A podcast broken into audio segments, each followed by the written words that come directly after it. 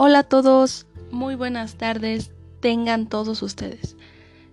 Yo los saludo otra vez en este su programa podcast por Daniela Isabel González Sánchez.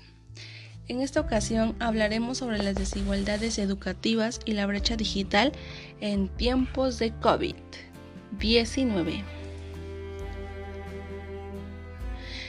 ¿Qué mejor experiencia que la que estamos viviendo?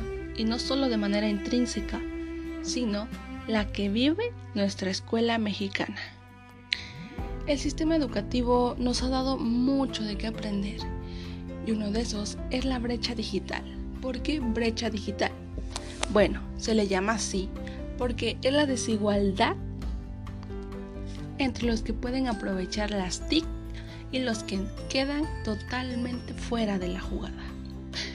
Este término fue asignado en los años 90 por el Departamento de Comercio de Estados Unidos.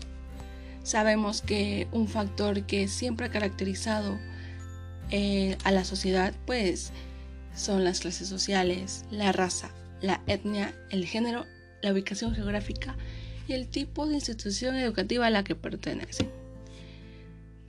Que nosotros sabemos que es la educación pública y la educación privada. Notablemente, la mayoría de la población en México pertenece a una escuela pública. ¿Y por qué?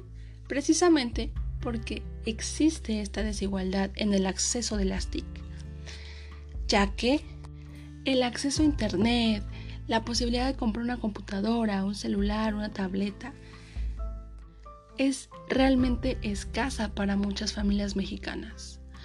Y un ejemplo de ello son los resultados que arrojan las encuestas realizadas por el INEGI. Lamentablemente, esta problemática se ha venido desde hace muchos años. Entonces, ¿qué es lo que necesitamos? Necesitamos mejores programas que no excluyan a las familias, es decir, que no solo se beneficien las personas que están en una posición más alta, sino que estos programas incluyan a toda la población, pero pensando principalmente en aquellos que vienen de abajo, que venimos de abajo y que no tenemos las posibilidades de, de formar parte de esta nueva normalidad a causa de la falta de acceso a internet o la posibilidad de asistir a una escuela privada. Ahora bien, si nos ponemos en un punto más específico, podremos hablar de, la, de las desigualdades que está pasando la educación superior.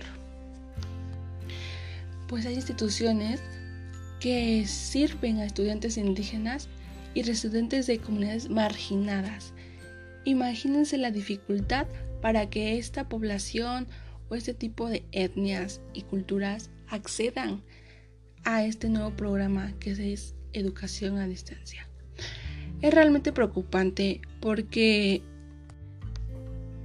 no se han encontrado soluciones creativas para acercar las tecnologías a, a todo el país, ya que solo tales programas llegan a una pequeña parte de la población, realmente un porcentaje muy bajo. Es realmente preocupante saber de que muchos de mis compañeros no pueden terminar una escuela a falta de internet y de todos estos aparatos que se necesitan para dar acceso a una clase en línea o incluso maestros que quieren darle alternativa o solución a esto dando una calificación aprobatoria.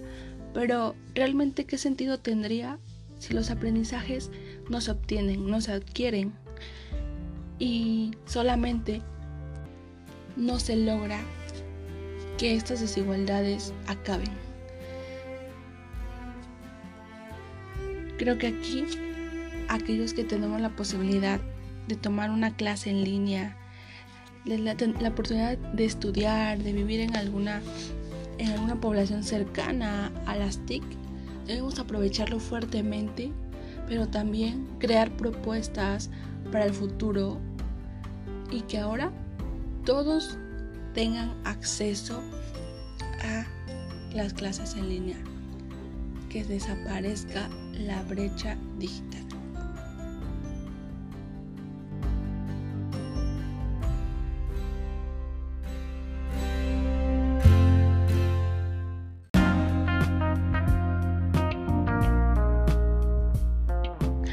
Hola amigos, ¿cómo están? Los saluda su servidora Daniela Isabel González Sánchez. Bienvenidos a otro episodio más. Vamos a comenzar. Definitivamente todos tenemos algo que decir acerca del aprendizaje que la pandemia dejó en cada uno de nosotros. Esto cambia depende de la realidad de cada uno. Sin darnos cuenta, la naturaleza nos ha demostrado que ninguno de nosotros es indispensable para que siga en movimiento, para que funcione y para que siga en vida. Sin embargo, el trabajo y el quehacer diario nos ha hecho acostumbrarnos a una cierta rutina, de la que formamos parte cada uno de nosotros y nos ha hecho entender realmente la importancia que cada uno de nosotros tiene en esta en esta ruta llamada vida. Desde analizar y pensar que sin un panadero o sin una panadería abierta, el desayuno de muchos de nosotros cambiaría totalmente que si una tortillería no abre, también dejaría cuántas familias sin comer. Es decir, si en esta, en esta pandemia no valoramos a los más pequeños oficios, realmente no hemos aprendido nada, ya que cada trabajo es digno de respetarse y de valorarlo. ¿Por qué?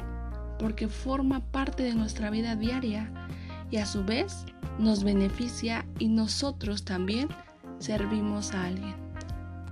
Si hablamos, por ejemplo, de algún otro tipo de trabajo, los trabajos de oficina, los trabajos en áreas de, de las áreas de salud o las escuelas, realmente nos hemos dado cuenta que son importantes, como todo lo que pasa en nuestro día a día. Si hablamos de la escuela y cómo afectó el COVID-19 a la escuela, realmente no fue modificada, solamente se adaptó a otro modo de trabajo. Si vemos esto desde una perspectiva diferente, podríamos decir que el acercamiento de las familias con, sus, con los educandos ha sido mejor.